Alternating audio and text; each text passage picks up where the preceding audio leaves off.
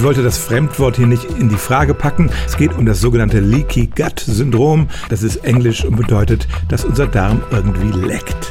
Die Behauptung von allerlei Alternativmedizinern ist, durch so ein Leck im Darm können Bakterien und Giftstoffe in den Rest des Körpers gelangen und da alle möglichen Sachen anrichten. Angefangen von Entzündungen bis hin zu Phänomenen wie dauernder Müdigkeit, Depression und sogar Autismus.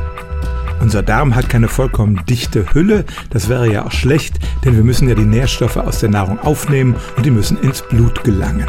In der Darmwand gibt es tatsächlich winzige Öffnungen und bei manchen Krankheiten sind die tatsächlich vergrößert. Das heißt, es können mehr Stoffe da durchkommen.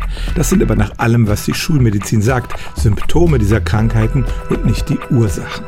Und dass zum Beispiel Bakterien da durch die Darmwand durchgehen könnten, das hat noch niemand experimentell nachweisen können. Ganz fragwürdig wird es dann, wenn Leute nicht nur behaupten, dass diese löchrige Darmwand verantwortlich ist für allerlei Leiden, sondern das auch noch behandeln wollen, indem sie zum Beispiel teure Nahrungsergänzungspräparate anbieten.